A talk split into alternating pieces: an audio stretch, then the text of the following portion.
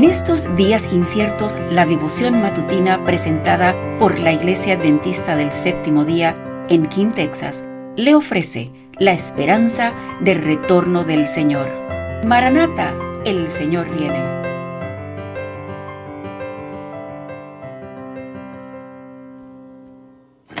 Bienvenidos a su matinal para hoy, enero 9 del 2024. Se titula Hombres humildes proclaman el mensaje. Tenemos también la palabra profética más segura, a la cual hacéis bien en estar atentos como a una antorcha que alumbra en lugar oscuro, hasta que el día esclarezca y el lucero de la mañana salga en vuestros corazones. Segunda de Pedro 1.19. Este mensaje, Apocalipsis 14, 6, 7, es declarado parte del Evangelio eterno la predicación del Evangelio no ha sido encargada a los ángeles, sino a los hombres.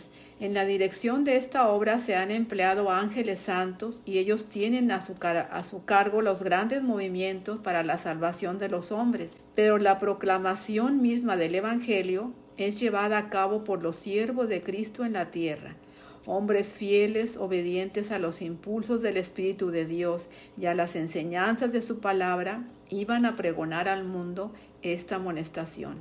Eran los que habían estado atentos a la firme palabra profética, la antorcha que alumbra en lugar oscuro hasta que el día esclarezca y el lucero de la mañana salga. Segunda de Pedro 1.19. Habían estado buscando el conocimiento de Dios más que todos los tesoros escondidos, estimándolo más que la ganancia de plata y su rédito más que el oro puro. Proverbios 3:14.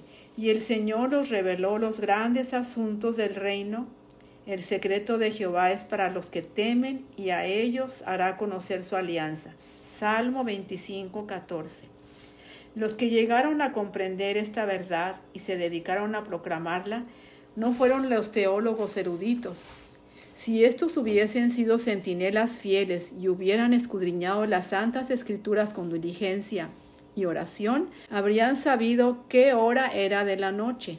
Las profecías les habrían revelado los acontecimientos que estaban por realizarse, pero tal no fue su actitud y fueron hombres más humildes los que proclamaron el mensaje.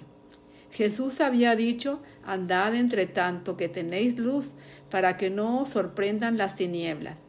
Pero el Salvador dice también, el que me sigue no andará en tinieblas, sino que tendrá la luz de la vida.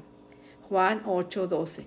Cualquiera que con rectitud de corazón trate de hacer la voluntad de Dios, siguiendo atentamente la luz, que ya le ha sido dada, recibirá aún más luz. A esa alma le será enviada alguna estrella celestial resplandeciente para guiarla a la plenitud de la verdad, seguridad y paz en el conflicto de los siglos.